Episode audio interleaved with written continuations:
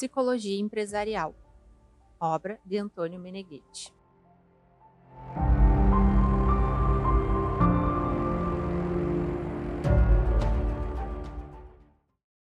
A entrevista de trabalho. Nas lições precedentes, tratamos da importância fundamental do conhecimento. Quais são as características mínimas indispensáveis para poder entrar no mundo do trabalho e como está se delineando uma nova figura de trabalho, ou seja, a do knowledge worker. Vimos também os três pontos que o knowledge worker deveria ter no panorama atual do trabalho. O primeiro deles era poder criar para si uma base econômica própria. Caso contrário, se está sempre sob empréstimo. Por base econômica se entende a educação a saber fazer algo para criar o próprio ponto econômico. É o princípio da liberdade da pessoa humana. A referência base é a economia de si mesmo. Sem isso, é melhor abandonar a tentativa de ser líder. É uma ilusão infantil. Por isso, eram indispensáveis alguns pontos. Agora, suponhamos que todos já tenham alcançado esses pontos e que se tenha uma mínima base de conhecimentos. Trata-se então de oferecê-los ao mercado. Habitualmente, as passagens são duas: um currículo vitae bem feito, com carta de recomendação e a seleção com a entrevista. Antes, é importante reforçar um conceito. Para encontrar trabalho, deve-se ter uma determinada forma mentes. Por mais conhecimentos que se possa ter, não servirão para nada caso não se tenha uma abordagem inteligente ao oferecer ao mercado os próprios conhecimentos. Idem para o contratante. É melhor selecionar uma pessoa com alguns conhecimentos a menos, mas com a correta forma mentes, a uma pessoa que, embora tenha os conhecimentos idôneos, possui uma atitude errada em relação ao mundo. A forma mentes do jovem que se aproxima do mundo do trabalho deve ser considerar-se sempre como um possível. Ainda não é história, ao contrário da empresa ou de quem a dirige, que já demonstrou ser capaz de fazer história, de construir. Por mais títulos que você tenha, por quantas línguas você possa saber, por melhor que você saiba utilizar um computador, ou por mais que você saiba falar bem e atualizar-se continuamente, tudo isso será perfeitamente inútil se você não tiver essa forma mentes. Para um líder empresarial, é melhor manter suspenso um projeto ou um departamento a colocar a pessoa com a atitude errada.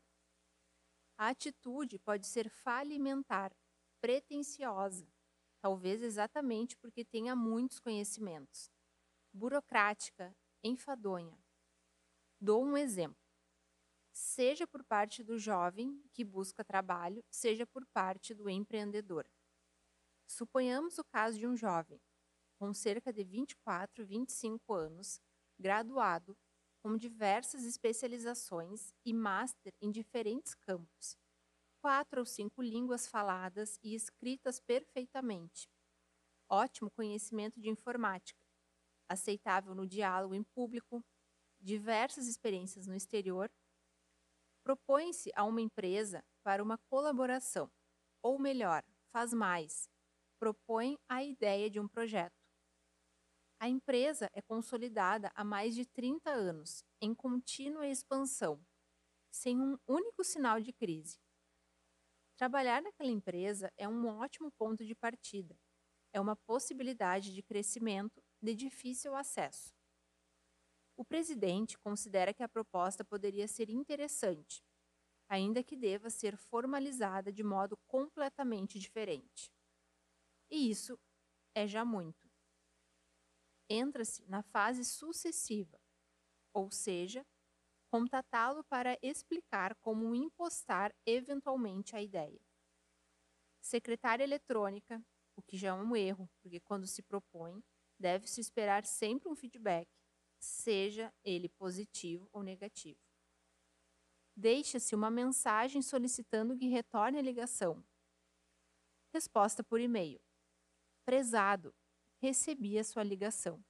mas era muito tarde para retornar. Amanhã estarei ocupado o dia todo. Poderíamos falar sexta-feira, entre 12 e 18 horas. Deve ainda demonstrar que caminha com os próprios pés e pretende sugerir compromissos a quem já percorreu milhares de quilômetros de estrada? Parece impensável, mas aconteceu. E ainda mais impensável quando usei esse exemplo com alguns jovens durante a consultoria para explicar-lhes o que seria uma forma mentes equivocada. E para dois a cada cinco, aquele era um comportamento correto. Muitos jovens aproximam-se do mundo do trabalho acreditando estar no mesmo nível, sem antes tê-lo demonstrado. Estão convencidos que sabem fazer. Convém demonstrá-lo. Outros jovens, sobretudo conhecendo de que empresa se tratava, ainda que tivessem no deserto do Saara, teriam materializado um modo para entrar em contato. Estou aqui, estou disponível. Quando posso retornar? Talvez esses tenham até menos conhecimentos, mas têm a forma mentes correta. Propõem-se de modo correto. Um líder deve, antes de mais nada, saber servir. Aquele jovem, enquanto não mudar a forma mentes, jamais será um líder. Façamos um exemplo do ponto de vista do empregador. Diversas vezes constatei que, em algumas empresas, mantêm-se elementos não funcionais, no sentido que têm capacidades técnicas, mas possuem um modo de relacionar-se equivocado, inclusive com o próprio empregador. Na maioria dos casos, isso se justifica pelo fato de que, se não houvesse ele, não saberiam como substituí-lo. Além do mais, isso dá a sensação de indispensabilidade ao empregado, o que é a coisa mais deletéria para uma empresa. É melhor renunciar ao projeto, ao departamento, do que ter um trabalhador daquele gênero. Nenhum empregado ou trabalhador deve considerar-se indispensável. Todos são substituíveis. Os danos que provoca uma forma mentes equivocada são muito superiores aos custos fixos de um maquinário ou de um departamento ou imóvel não utilizado. Ou ainda, os custos de formação de uma pessoa com capacidades técnicas limitadas, mas com uma forma mentes correta, são muito menores do que os custos sustentados por causa de uma pessoa com uma forma mentes errada e notáveis capacidades técnicas. É a personalidade do trabalhador que produz o sucesso ou o insucesso da empresa consideremos a seleção, seja do ponto de vista do selecionado, seja do selecionador. Muitos problemas dos quais se lamentam nas relações empresa-trabalhadores remontam a erros cometidos durante o recrutamento, seleção e integração dos novos contratados. As dificuldades provocadas por erros cometidos nessa fase são quase sempre graves e incidem de formas múltiplas na vida das empresas, de elevados custos de treinamento a um reduzido rendimento. A fase da entrevista é a mais delicada do processo de criação da estrutura humana da empresa. No plano individual, as finalidades de um moderno programa de recrutamento, seleção e integração não são menos importantes. No primeiro contato, recebem-se impressões que poderão ser corrigidas somente com dificuldade.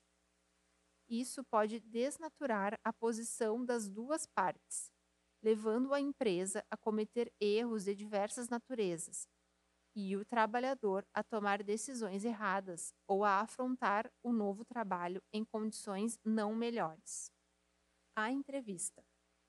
Uma vez que se conseguiu a entrevista, você deve se preparar para jogar em uma hora ou ainda menos as próprias oportunidades. Frequentemente, em uma entrevista de trabalho, passam tantas variáveis que o que determina o seu bom ou mau êxito não são os conhecimentos requeridos, mas outros mil fatores. As metodologias à disposição para a seleção de pessoal são várias e numerosas. A entrevista é a rainha das provas de seleção. É o momento da verdade no qual as pessoas são confrontadas integralmente em suas competências, nas suas personalidades e no seu estilo de relação. É também uma prova imprevisível no seu desenvolvimento e no seu êxito. Cada um de nós observa a realidade à luz de esquemas, de opiniões e de próprios preconceitos, sobretudo sobre um tema tão subjetivo como a avaliação das pessoas. Portanto, durante as entrevistas de seleção, devemos ter presente que o que acreditamos dizer e manifestar e o que será percebido pelo nosso interlocutor não são necessariamente a mesma coisa. Ocorre frequentemente que se saia de uma entrevista convictos de ter dado a impressão de sermos sociáveis e extrovertidos, enquanto o selecionador terá anotado teatral, ingênuo e superficial, ou de parecermos sérios e comedidos, e, ao invés disso, termos sido catalogados como rígidos e introvertidos. Por sorte, ocorre também o contrário. Há uma premissa a fazer. Os conselhos que seguem valem para todos os tipos de entrevistas, mas o comportamento que se deve ter irá variar conforme 1. Um, não se tem trabalho e se está procurando um, ou então tem-se um trabalho, mas está se orientando em direção a um outro para ganhar mais ou porque lhe agrada mais. 2. A relação de força entre você e os seus concorrentes. Na busca daquela específica oportunidade, vocês acreditam estar na pole position, na metade da classificação, ou muito atrás em relação aos favoritos? Há uma espécie de tática de competição. E, como em toda competição, é fundamental.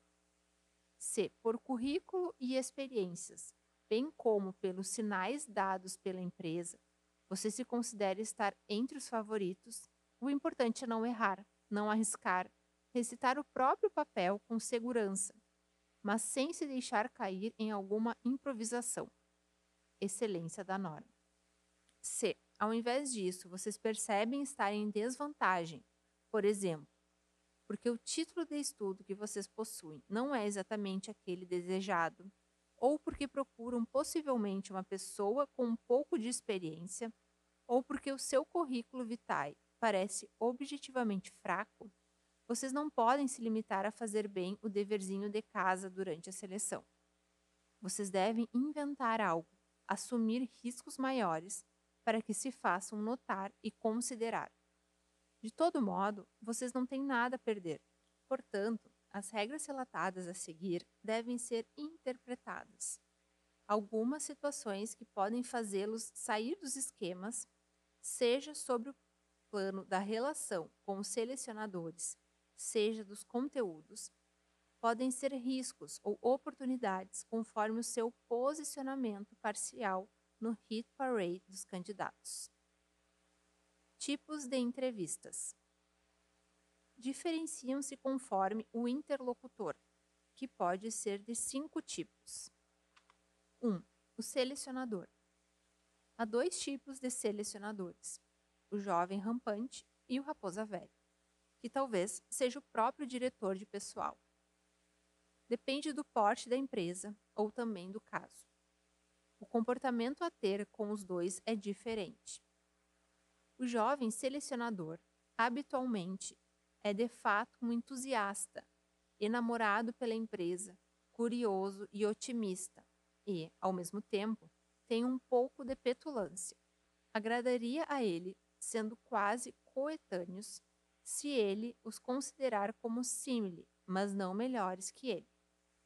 De fato, não tendo grande experiência, a sua medida de comparação é principalmente ele mesmo. O raposa velha, ao contrário, é frequentemente cínico e escarnecedor. Enxugou o seu entusiasmo nos sorvedouros de milhares de desilusões. Não se diverte mais tanto assim em selecionar. Quer fazer pouco esforço e caminhar sobre o seguro. Ama sentenciar e detesta ser contradito. Obviamente, também tem muito faro e dificilmente erra nas primeiras impressões será preciso dar-lhe importância sem ser passivos, mostrar um belo caráter temperado por um forte bom senso e respeito. Enquanto o jovem busca, sobretudo, o pró-empresa convicto, o raposa velha, mais sabiamente, busca a personalidade sólida, a índole ao trabalho, a forma mentes propriamente dita. 2. O manager de carreira. Encontra-se com ele, geralmente, na segunda entrevista, e é quase sempre o futuro chefe do candidato. Não entende habitualmente nada sobre seleção. Decide em base a impressões superficiais ou a preconceitos. Verifica a empatia que poderia instaurar-se. Durante a entrevista, quer essencialmente verificar alguns requisitos-chave, sem os quais você está perdido. Que você seja aceitavelmente simpático e, de todo modo, não um estorvo. Que você conheça ao menos o ABC daquilo que diz conhecer perfeitamente. Que você seja esforçado e, quiçá, também inteligente. E que o seu interesse naquele tipo de trabalho seja motivado e duradouro. Em uma palavra, se o entrevistado é um tipo de quadrado ou, o que é a mesma coisa, redondo. Em síntese, tenta verificar a forma mentes do candidato.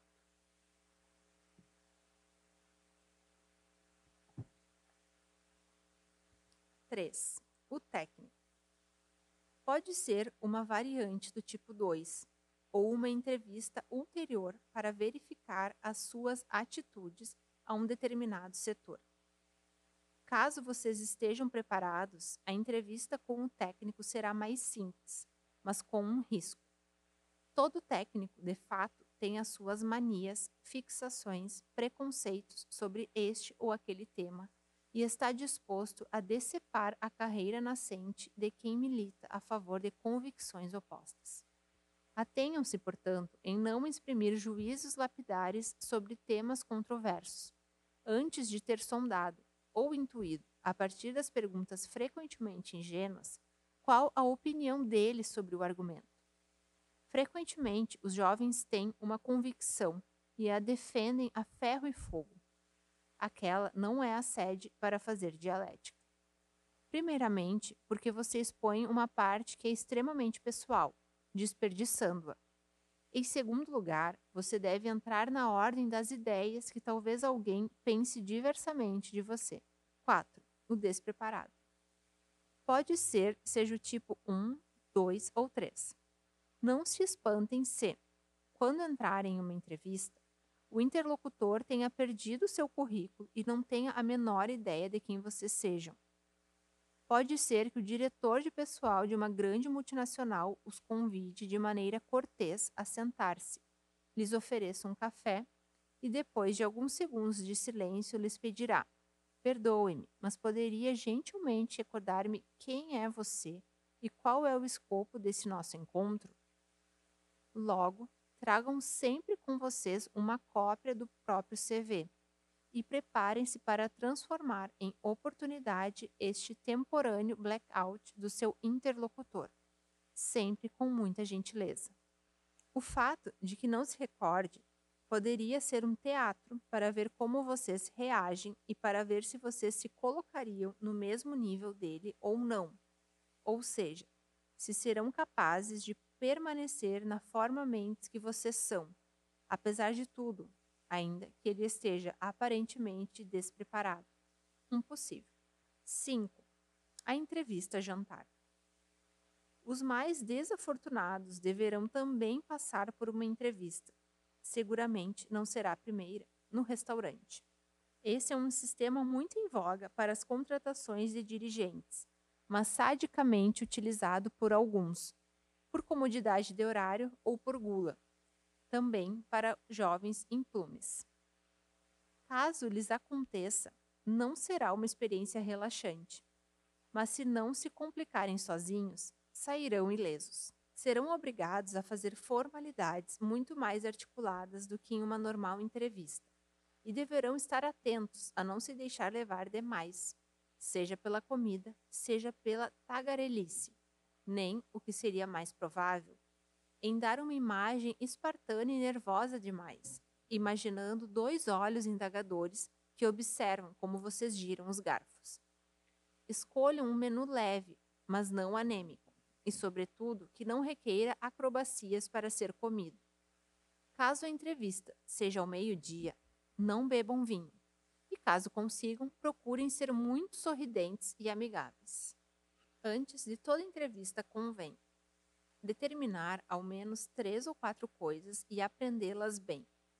Não é importante a sequência, porque, caso contrário, dá-se a sensação de repetir uma lição alguns dias antes, de modo a ter o tempo, ou ao menos a ilusão, de mudá-la, de melhorá-la. É uma sugestão que nem sempre é levada com a devida consideração. Ao nos escutarmos, talvez notaremos quais são as inflexões mais pesadas ou o tom que, embora nos pareça gentil, na realidade é mais frio ou até mesmo irritado. Em suma, superado o primeiro momento de impasse, no qual não se quer mais ouvir a própria voz pelo resto da vida, pode-se começar a trabalhar para corrigir alguns defeitos no giro de três ou quatro dias. Não se preocupar caso você esteja um pouco nervoso antes da entrevista.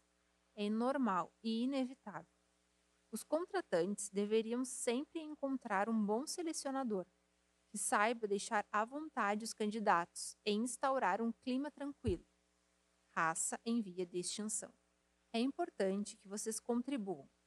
Um sorriso e uma atitude serena demonstram que vocês sabem suportar bem o estresse.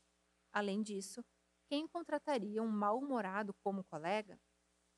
Deve-se acrescentar ainda que a atenção é também um indispensável mecanismo de reação, que consente mobilizar e desfrutar ao máximo todos os próprios recursos. Quem se deixa levar e passa uma atitude demasiadamente relaxada demonstra uma pegada fraca e, não raro, acaba por cometer erros. Para os jovens, talvez ainda não, mas para o empresário, o tempo é dinheiro e, em alguns casos, muito dinheiro. Para os jovens, uma hora pode corresponder ao cabeleireiro, ao cinema ou à pizza com os amigos, ou à leitura de um livro, à preparação para uma prova, quando muito. Para o empresário, uma hora significa o aumento ou o decréscimo da sua empresa. Vocês devem entrar imediatamente nessa ordem das ideias. Frequentemente, a dificuldade está exatamente nisso mudar o modo de parametrizar o tempo. Por um lado, pergunta-se por que toda essa pressa. A mesma pergunta que o rapaz do telefonema do qual falávamos antes deve ter feito. Por outro, o empresário diz: quanto antes se faz, antes se obtém, antes se ganha.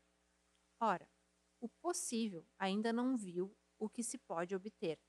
Não está realmente naquela ordem de ideias para vê-lo. Não possui a experiência concreta disso e, portanto, deixa correr o tempo. O problema do tempo dos jovens é que, inicialmente, ele é dividido pelos horários das aulas, dos exercícios, das competições, dos exames, mas esse é um tempo de assimilação e aquisição de dados. Por isso, não se pode ter pressa. É aquele e basta. Quando se trabalha ao contrário, é preciso impostar a gestão do tempo de maneira completamente diferente e, habitualmente, perdem-se dois ou três anos para compreendê-lo. Deve-se iniciar imediatamente. O posso planejar fazer isso em um ano, na realidade corresponde, na maioria das vezes, a posso planejar fazer isto no giro de dois ou três meses. O jovem que consegue compreender antes essa forma mentes é aquele que parte primeiro na verdadeira competição da vida. No mundo do trabalho, quem chega primeiro, aloja-se bem. Quem chega tarde, aloja-se mal. Regras para uma boa entrevista. Eis então algumas regras para uma boa entrevista, mesmo tendo claro que uma boa entrevista é aquela na qual não se faz gols contra e se consegue sair o melhor possível. Não é uma boa entrevista aquela na qual se consegue blefar escondendo traços importantes, ainda que inoportunos do nosso background pessoal ou profissional. Somente quando se tem certeza de possuir todos os requisitos necessários, o blefe é consentido para otimizar as próprias chances de vitória. É o conceito de dolus bonus, também aceito pelas leis do comércio, mas jamais simular capacidade para um trabalho para o qual somos negativos. Muito melhor perder uma ocasião que fazê-la falir. Além do mais, as simulações ou as verdadeiras e próprias mentiras, se estiverem diante de um profissional, têm pernas curtas. 1. Um, deixar uma boa primeira impressão. You never have a second chance to make a first impression. E é dramaticamente verdade.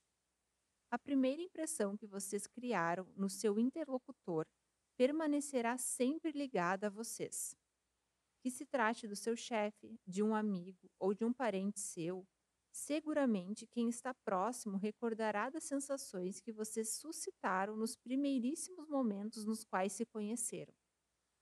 Existem alguns cuidados óbvios, mas importantes, como de não chegar atrasado e não como de não chegar atrasado e de não se apresentar ofegantes com uma mão suada, para não criar uma impressão desfavorável. Aliás, é aconselhável chegar um pouco mais cedo, porque se adquire familiaridade com o lugar, adquire-se territorialidade. Estando ali, vocês reencontram a exata proporção do ambiente que, habitualmente, num primeiro impacto, tende-se a mitificar. Um problema a menos quando iniciar depois a verdadeira e própria entrevista. Já se está um pouco em casa mas é geralmente a primeira fase da entrevista que se deve preparar com cuidado. Uma entrevista tem, de fato, habitualmente quatro fases: o warm-up, ou aquecimento, o exame do candidato, o contra-exame por parte do candidato e o fechamento. O warm-up pode durar 2 a 3 minutos, contra 20 minutos do exame, 10 do contra-exame e 4 a 5 do fechamento. Mas esses primeiros dois minutos podem influenciar enormemente o prosseguimento. Em cerca de um terço das entrevistas, de fato, o selecionador já terá dissecado mentalmente o candidato depois dos cumprimentos e, apenas em alguns raros casos, dará, posteriormente, marcha ré, diante de uma avaliação mais analítica. Para fazer um bom warm-up, deve-se procurar estabelecer um bom acordo pessoal com o selecionador, sem fazer os rufiões. Um sorriso, uma frase espirituosa, uma observação que torne menos dramática a entrevista são sempre bem-vindas. Se o candidato está tenso, o selecionador também não consegue relaxar. Porém, os cumprimentos devem ser breves, Caso contrário, o selecionador pensará que vocês querem tergiversar ou que são tagarelas. Preparar-se com relação aos próprios pontos fracos. A segunda parte da entrevista é, não se pode esconder, um verdadeiro e próprio exame. As suas competências e personalidade serão investigadas a fundo, em busca de eventuais carências. Posto que ninguém é perfeito, algo de não perfeito aflorará, percebamos ou não. O problema é fazer com que o selecionador não julgue a nossa pessoa no seu complexo à luz dos pontos fracos, mas chegue a considerá-los como pequenos defeitos de secundária importância. Como fazer? A resposta é aparentemente simples. Jogando com antecipação, reconhecendo as nossas eventuais lacunas, enquadrando-as na sua verdadeira luz e demonstrando como conseguimos compensá-las. Ai de quem negar a existência de pontos fracos. Pareça um pouco agressivo, o senhor deve estar ficando louco. E ai de quem procurar inverter o jogo. Notas baixas na universidade, mas eu não estudava pelas notas. Sim, as notas da graduação não são grande coisa. Não procuro desculpas.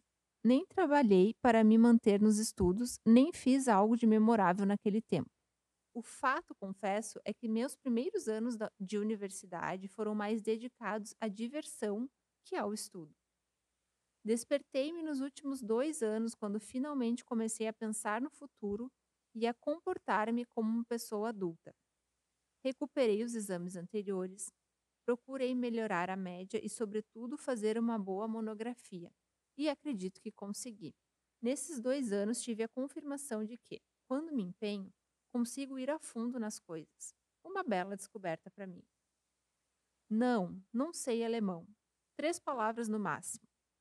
Se para este trabalho é indispensável falá-lo bem de imediato, eu não sou a pessoa adequada para vocês. Se em vez disso, de início o inglês for suficiente, penso que seis meses me bastarão para aprender o mínimo indispensável. Poderei, por exemplo, passar as férias em uma escola na Alemanha.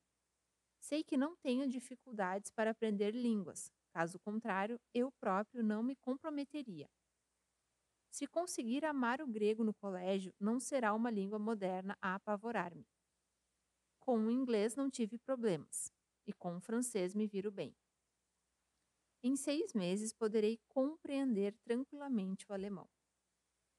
Se, ao invés disso, vocês começarem a dizer: Não sei alemão, mas se a empresa oferecer cursos, posso participar. Já não cairá bem, ou melhor, não será suficiente.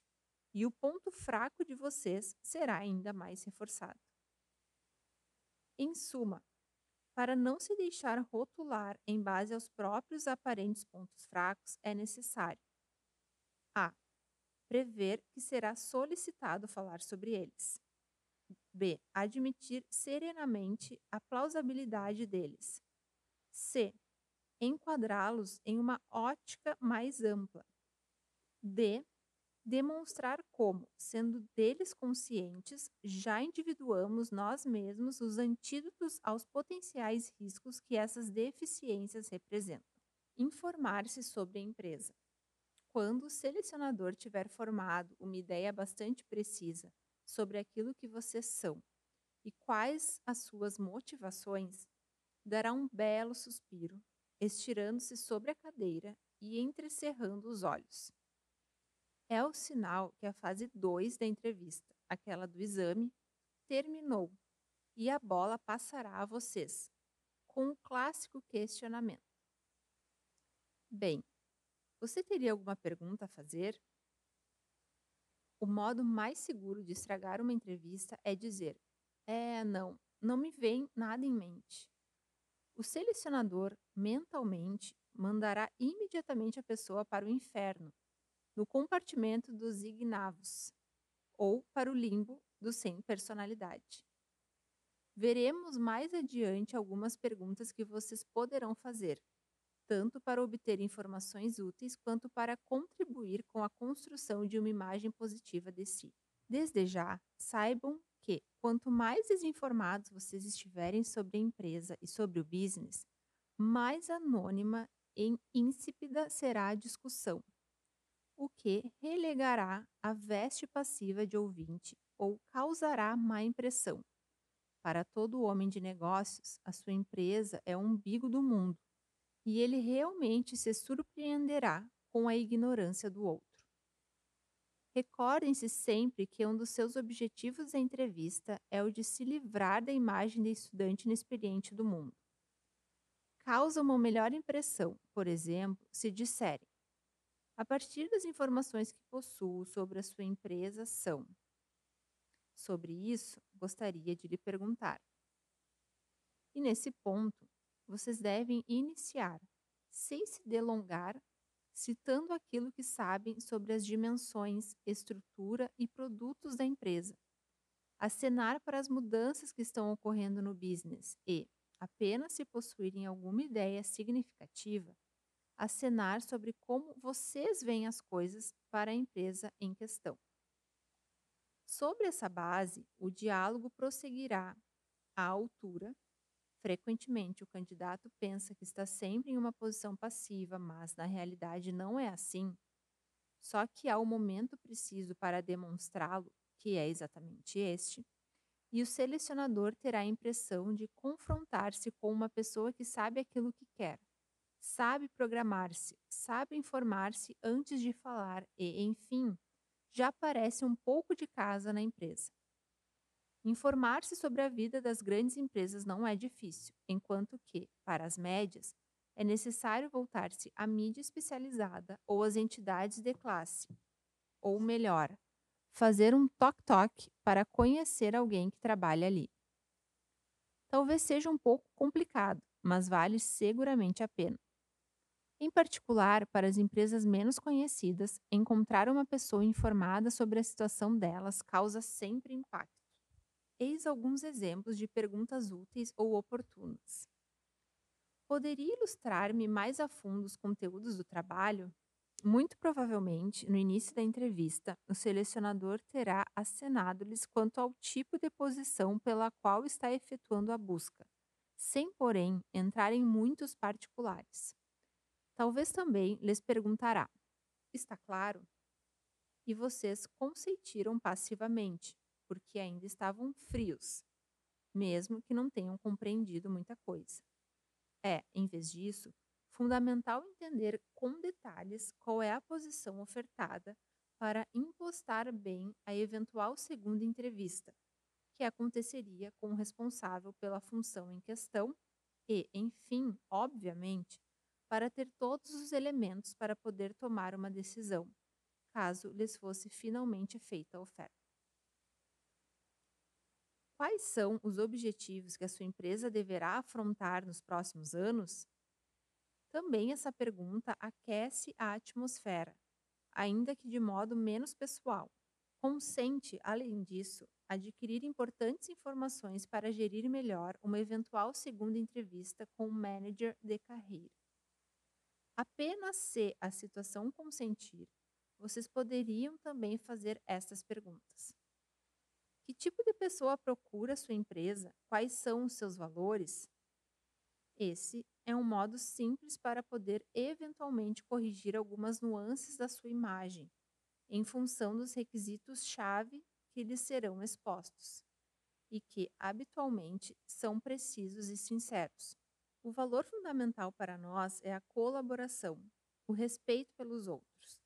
Esta é uma empresa de pessoas trabalhadoras, gente que jamais existe e que faz da própria competência técnica um ponto de orgulho. Queremos pessoas jovens, combativas, dinâmicas, ambiciosas e assim por diante. O que o senhor mais gosta na empresa em que trabalha? Esse é um modo um pouco mais alcoviteiro de fazer a pergunta anterior.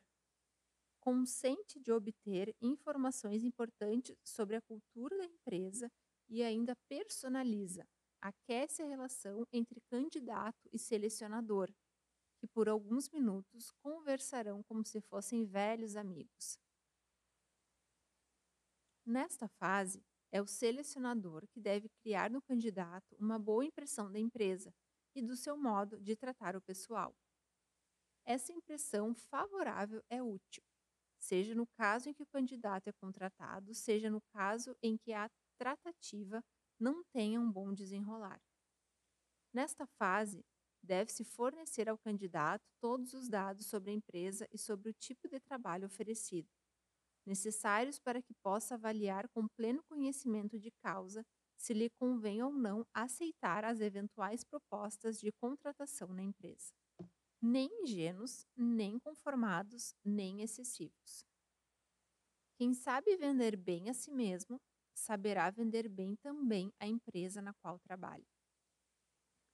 Essas são as três modalidades a serem evitadas em tudo e por tudo. Ser sincero e dar a confiança ao interlocutor não significa demonstrar-se ingênuo.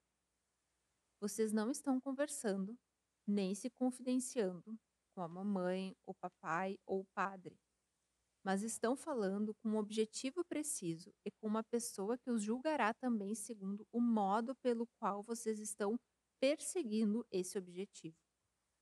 Isso é típico daqueles que ainda vivem em família, os filhinhos de mamãe ou os acomodados, ou seja, não demonstram saber colher uma boa ocasião e dão a imagem de não saber analisar e interpretar os fatos com realismo e senso da oportunidade. Deve-se evitar, sobretudo, comportar-se diversamente do que se é.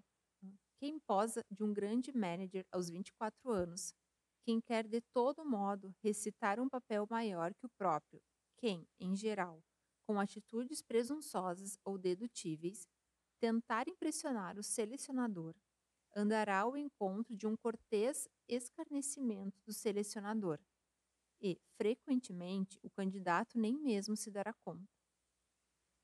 Essa atitude pode também se esconder por trás de uma aparente humildade no seguinte sentido: faço como vocês me disserem, mas nos meus tempos e nos meus modos. Isso é típico do filho único, do Benjamim, ou daqueles que sempre trabalharam na empresa da família, os clássicos filhos de empresários de sucesso, sarcasticamente definidos em jargão como empresários natos. É, adicionalmente, boa norma evitar julgamentos ou afirmações extremistas, drásticas ou originais demais. Talvez não seja belo, mas as empresas preferem os tons esfumados aos vívidos e apreciam o equilíbrio à provocação, ainda que seja genial. Tenham sob controle, portanto, os superlativos, os pontos de exclamação e os punhos sobre a mesa, não é esse o momento de ser excessivo. As palavras deixam o tempo que encontraram e poderia dar a ideia de uma forma de compensação do que na realidade lhes falta. Iniciativa de resolução.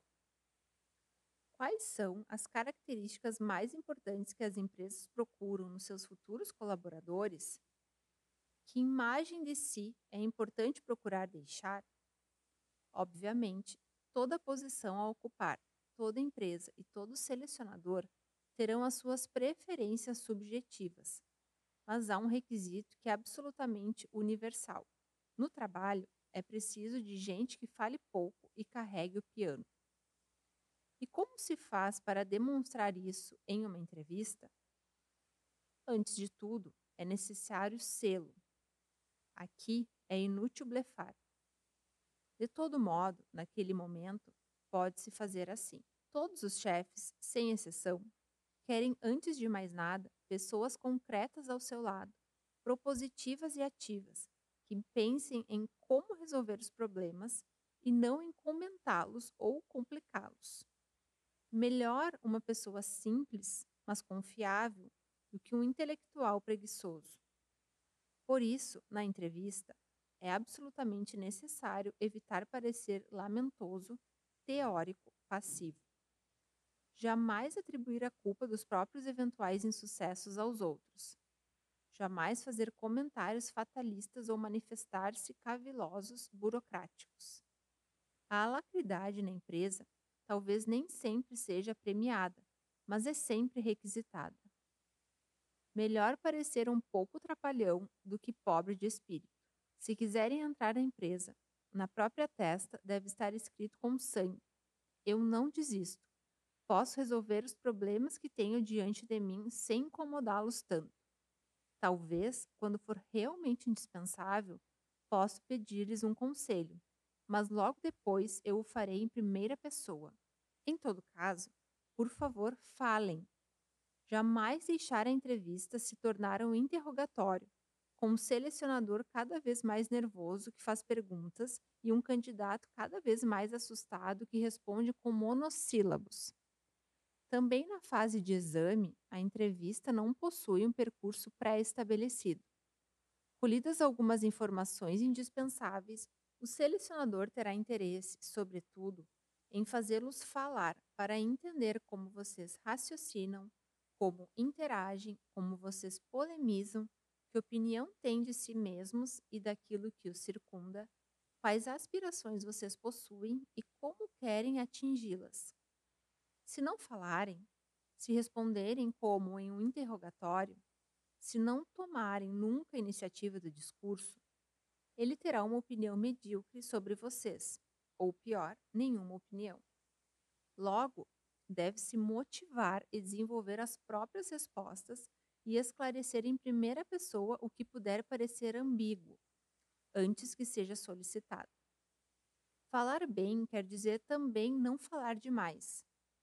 A síntese é uma das virtudes mais apreciadas em uma empresa, porque transmite o maior número de informações no menor tempo possível. Quer dizer ter um método econômico. Riscos de incompreensão na entrevista podem derivar ou de uma atitude artificial do candidato, que projeta uma imagem falsa e logo incompreensível de si, ou de uma marcada distonia de linguagens entre selecionador e candidato. O primeiro, às vezes, esquece que está tratando com uma pessoa que sabe pouco ou nada de empresa-lês, enquanto o segundo, às vezes, dá uma imagem de si mais imatura do que o necessário, porque permanece ligado a modos de expressão, a um jargão puramente acadêmico, familiar e, talvez, adicionalmente, provinciano e ingênuo. Assim, falar de firma, quando se está tratando com uma grande empresa, ou delongar-se sobre os exames realizados ou sobre os professores, distancia psicologicamente quem fala do selecionador que escuta. É importante ir às entrevistas tendo já digerido um vocabulário empresarial essencial.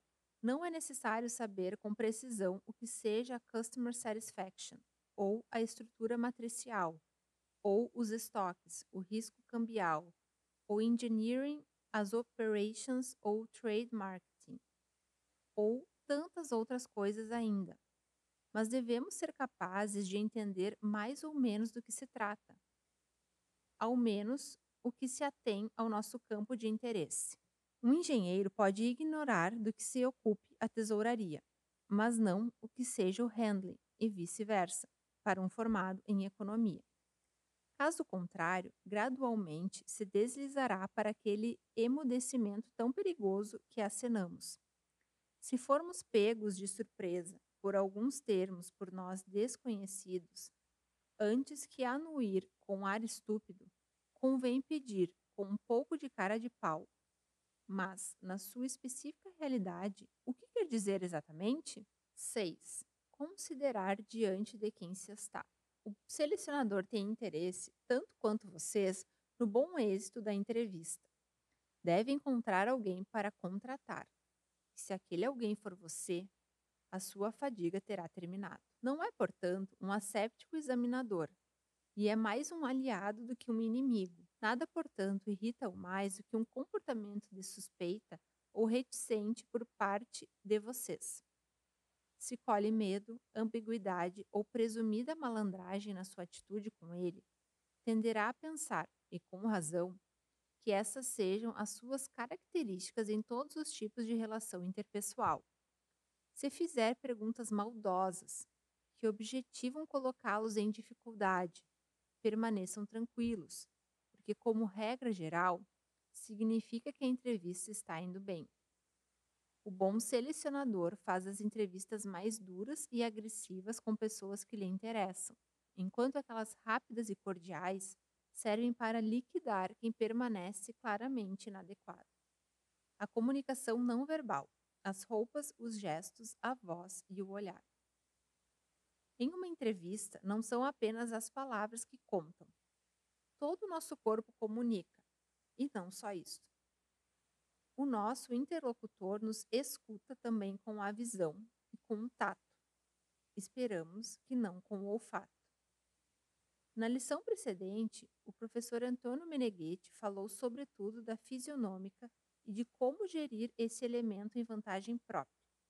Os nossos gestos, os nossos olhares, o tom da nossa voz confirmam, integram ou desmentem as nossas afirmações. O modo no qual estamos vestidos, cumprimentamos, sentamos, pode contribuir de maneira determinante para formar o juízo sobre nós. A nossa comunicação não verbal é muito menos controlável do que aquela verbal, uma vez que é mais instintiva. Vejamos, porém, algumas providências simples para não complicarmos a nossa vida. Como se vestir. Atenção a quais meias usar, quais gravatas, etc., e aos acessórios de maneira geral. São o primeiro cartão de visitas para indicar a nossa harmonia interior. É indubitável que a nossa imagem é dada também pelo nosso vestuário. No fundo, escolhemos nos vestir assim. Para as entrevistas, o importante é dar, também no look, uma sensação de confiabilidade devida à proporção exata dos elementos que formam o nosso vestuário. Não é interessante vestir-se casualmente, porque daríamos uma impressão de imaturidade. E convém evitar acessórios, maquiagem ou cores vistosas demais. Não é oportuno, do mesmo modo, envelhecer-se demais, utilizando para a ocasião improváveis trajes de cinquentões encontrados sabe-se lá onde. Às jovens é concedida, obviamente, maior liberdade, e é geralmente apreciada uma certa elegância, enquanto os homens estão mais vinculados ao terno e gravata. E convém que não tenham um ar de perfeitinho demais, que os torna antipáticos salvo em casos que a entrevista ocorra em uma realidade que dá à aparência muita importância, como em sociedade de consultoria, mundo da comunicação, bancos de investimento, etc. Além do que você está vestindo, tome cuidado a como o utiliza. Nada de roupas muito folgadas e caindo, nada de nós de gravata desapertados, nada de caspas sobre o colarinho, Nada de lentes de óculos sujas. É um compromisso importante e quem chega desleixado será julgado, com razão, como superficial, desordenado ou pouco esperto. Em suma, o vestir é o primeiro teatro de si mesmo. Frequentemente os jovens, para não se uniformizarem à moda, por vezes verdadeiramente pouco estéticas, escolhem certas alternativas mais por um percurso cínico, diferente do que por um bom gosto. Na realidade, acabam ficando piores do que aquilo que queriam criticar. Como o corpo fala? A comunicação interpessoal é um fenômeno tremendamente complexo e não é fácil melhorar a própria eficácia de comunicadores rapidamente. Mas tenham presente que há algumas atitudes-chave que todos os selecionadores notarão a tensão poderá transparecer por meio de um tom de voz aflito ou precipitado, ou pelo movimento nervoso ou contraído das mãos, ou por uma posição rígida sobre a cadeira. Controlem esses fenômenos e, caso se derem conta que estão enviando sinais de tensão, respirem profundamente e relaxem, ainda que o preço seja distrair-se por um momento. Atitudes de defesa, isto é, de fechamento, de rigidez e insociabilidade, podem aparecer por meio dos braços cruzados, do rosto contraído, uma mão fechada. A afirmação que você não tem problemas de relação com as pessoas seria desmentida no momento em que fosse pronunciada. Gesticular demais dá uma ideia de escasso autocontrole mas um pouco de movimento físico não exagerado é oportuno. Demonstra espontaneidade e fluidez. O olhar deve se voltar ao espaço entre os olhos do selecionador sobre a fronte, mas não de modo obsessivo e penetrante. O aperto de mão parece banal, mas é importante. Notei que cerca de um quinto das mãos que apertamos assemelham-se continuamente à salsicha cozida demais e asseguro-lhes que não é nada agradável.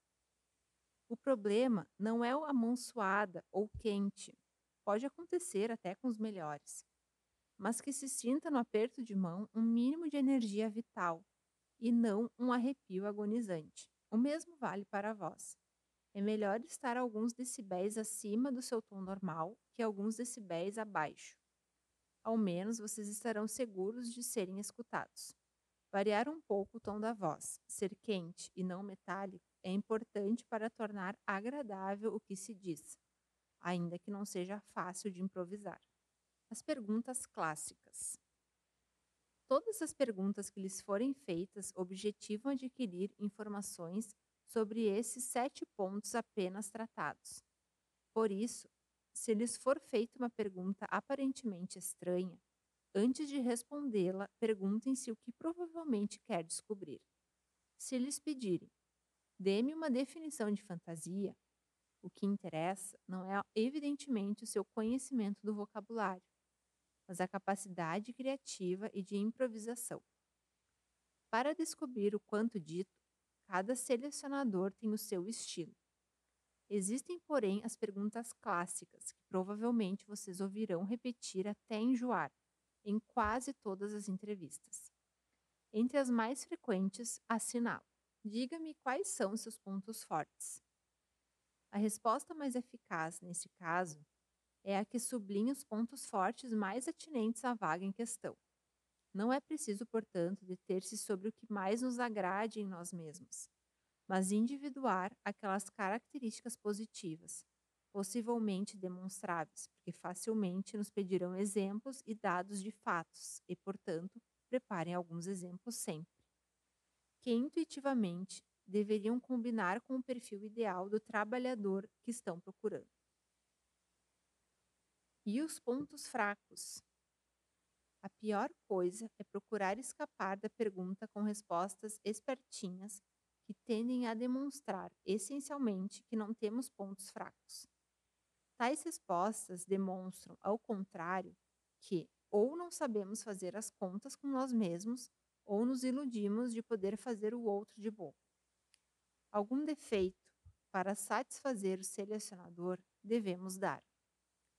Do vasto monstruário, deve-se escolher um simpático, mas, sobretudo, escolhe-se aquele que o selecionador teria de todo modo notado, porque transparece claramente no currículo ou no nosso modo de agir. Por outro lado, não se deve autobombardear, no sentido que é muito correto, mas não muito inteligente, exagerar na sinceridade ao ponto de dizer: Sabe, hoje pareço vivaz e seguro, mas depende do tempo. Quando faz calor, amoleço como uma gelatina. Vejo que não possui nenhuma experiência de trabalho nesse setor. É o tipo de pergunta que faz o recém-formado habitualmente sair fora dos eixos.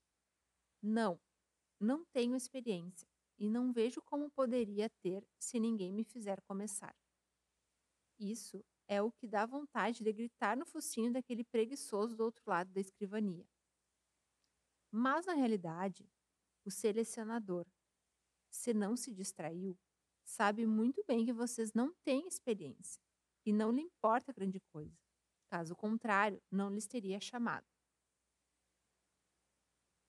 Ele faz essa pergunta somente para ver se vocês conseguem intuir os requisitos para fazer bem aquele tipo de trabalho e para que deem a ele algumas garantias de que os possui. A resposta correta, portanto, é: não, obviamente não tenho experiência no trade marketing. Porém, parece-me que as coisas importantes para sair-se bem sejam uma boa capacidade de análise, uma paixão pelos suportes informáticos e, contemporaneamente, fantasia e inovação contínua. É um coquetel estimulante no qual me identifico fortemente. Entre outras coisas, já trabalhei diversas ocasiões com um PC na universidade e devo dizer que me viram muito bem. Onde você se vê em 5 ou 10 anos? Pergunta também aparentemente inútil, mas não menos frequente, porque o recém-formado nem mesmo sabe onde estará em cinco meses e habitualmente responde de modo vago com algo do tipo: é, espero ter aprendido muito. Gostaria de ter feito um pouco de carreira, porém, veja, não sou exageradamente ambicioso. Alguns insolentes respondem, sentado na cadeira do presidente executivo da empresa, obviamente, assinando, em nove de cada dez casos, a própria sentença de morte e, no restante dos casos, conseguindo evitá-la no limite com uma bela risada imediata. Na realidade, para responder essa pergunta marcando um ponto, devemos entender o que o nosso amigo quer ouvir como resposta. Quer talvez ter uma confirmação sobre a nossa fidelidade à empresa, que não mudaremos de empresa na primeira ocasião? Quer talvez ter certeza que temos uma vocação precisa para aquela profissão e não pediremos para mudar de função por um certo tempo? Quer entender se somos muito ou muito pouco ambiciosos? Se estamos dispostos a viajar, inclusive para o exterior? Como é um pouco difícil intuir isso, ainda que a essa altura vocês já tenham os elementos para compreender, não se erra confiando em uma resposta vaga e com um certo ar de sabedoria. Certamente gostaria de ter percorrido uma certa estrada e de ter atingido algumas metas profissionais. Acredito que apenas a concretude das posições que atingirei poderão fornecer os elementos certos para direcionar ou confirmar aquilo que tenho intenção de fazer. Traçar projetos de longo prazo faz perder de vista a ação do presente. Por que escolheria exatamente a nossa empresa? Aqui deve-se fazer valer dos dados coletados sobre a empresa em questão, conforme já aconselhado. Você se definiria mais uma pessoa de pensamento ou de ação? Pergunta armadilha que se faz às vezes quando se teme estar tratando com um bruto todo músculos ou com uma ameba toda cérebro e óculos. Fechar com chave de ouro. A fase de fechamento das entrevistas é tão importante quanto a de abertura. Vejamos, portanto, algumas observações finais para geri-la da melhor forma remuneração e exigências pessoais. Pode acontecer que, durante a entrevista, o seu interlocutor fale da remuneração prevista e lhes pergunte se possuem vínculos ou exigências particulares, tempo para iniciar, local de trabalho, etc. Mas também pode não ocorrer. Neste caso, vocês devem esperar para perguntar apenas quando tiverem recebido uma proposta formal de contratação será esse o momento para posicionar razoáveis solicitações. Obviamente, se algumas exigências têm um prazo taxativo, precisaria de uma resposta até 15 de setembro, que é a última data para aceitar uma proposta alternativa já recebida, ou para inscrever-me no Master tal e tal, vocês devem comunicá-las imediatamente. Cuidado com as secretárias. Tratem bem as secretárias dos escritórios onde forem, porque possuem frequentemente um poder de influência insuspeitável. Procurem, com garbo e simpatia, fazer-se notar e lembrar. E antes e depois da entrevista, dar também a imagem que se objetiva comunicar. As secretárias, não todas, são sagazes e ótimas psicólogas. Basta uma palavra delas, caso tenha-se, por exemplo, sido deselegante, e mesmo a melhor entrevista fica comprometida. Serão elas que filtrarão os seus telefonemas e os eventuais futuros encontros com a empresa. É muito melhor tê-las como aliadas. Examinador empresário. Fatores que poderiam determinar um juízo equivocado. Efeito halo. Um dos erros mais comuns é o assim chamado efeito halo. Consiste em exprimir sobre o candidato um juízo geral positivo ou negativo pelo único fato de ter se impressionado favorável ou desfavoravelmente por uma particular qualidade ou característica do próprio candidato. O halo pode também ser provocado pela comparação que o entrevistador inconscientemente faz entre o candidato examinado no momento e aqueles examinados precedentemente. O examinador, na maioria das vezes, tende a julgar bem um indivíduo com características normais apenas porque o candidato anterior era medíocre, ou vice-versa. Projeção é o erro gerado pela tendência do entrevistador em comparar todas as características reveladas no candidato idade, aspecto, experiência, comportamento, etc., com as próprias ou com as de outras pessoas por ele consideradas, e em julgar negativamente todos aqueles que se distanciam delas. Entrevista estereotipada. Alguns empresários têm perguntas determinantes que consideram fundamentais e que fazem a todos. A repetição mecânica do mesmo esquema leva à padronização das respostas, descuidando-se de aspectos peculiares do candidato. A primeira coisa a avaliar no candidato é a sua forma mentes, seja para os que devem ser inseridos no âmbito operacional ou dirigencial. Só depois se avaliam os conhecimentos que possui. Habitualmente se faz sempre o contrário. Ao invés disso, Quem tem uma índole aceitavelmente boa pode ser formado para aquele trabalho muito mais facilmente e com menores custos do que outros que parecem, sob um ponto de vista técnico, mais adequados. Entre aqueles que possuem a forma mentes correta, e caso se deva contratar um número menor para que se possa posteriormente realizar uma seleção, deve-se pedir ao candidato durante a entrevista. 1. Um, currículo de trabalho precedente e, para cada um dos trabalhos indicados, deve-se prestar particular atenção a a número das ocupações precedentes, das posições ocupadas e do tempo de permanência. B. Tarefas efetivamente desenvolvidas. Exemplo: trabalho na Prada. Ok, mas em qual função? Mulher da limpeza. C. O tipo de posição sucessivamente ocupada e a progressão entre elas. D. Razão do abandono dos trabalhos precedentes. Fundamental. E. Motivos de eventuais descontinuidades entre um emprego e outro. Tais períodos em branco podem revelar uma doença, uma viagem ao exterior, a frequência em um curso de especialização, etc. 2. Currículo acadêmico e de estudos. 3. Situação familiar, situação militar, condições físicas e de saúde evidentes, problemas pessoais particulares.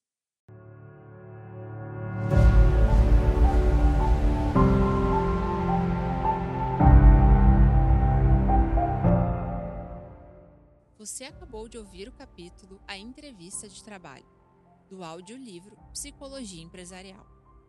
Esse conteúdo e outros conteúdos estão também disponíveis no aplicativo Ontopsicologia, em formato de vídeo, áudio e texto. Conteúdos exclusivos Ontopsicologia Brasil.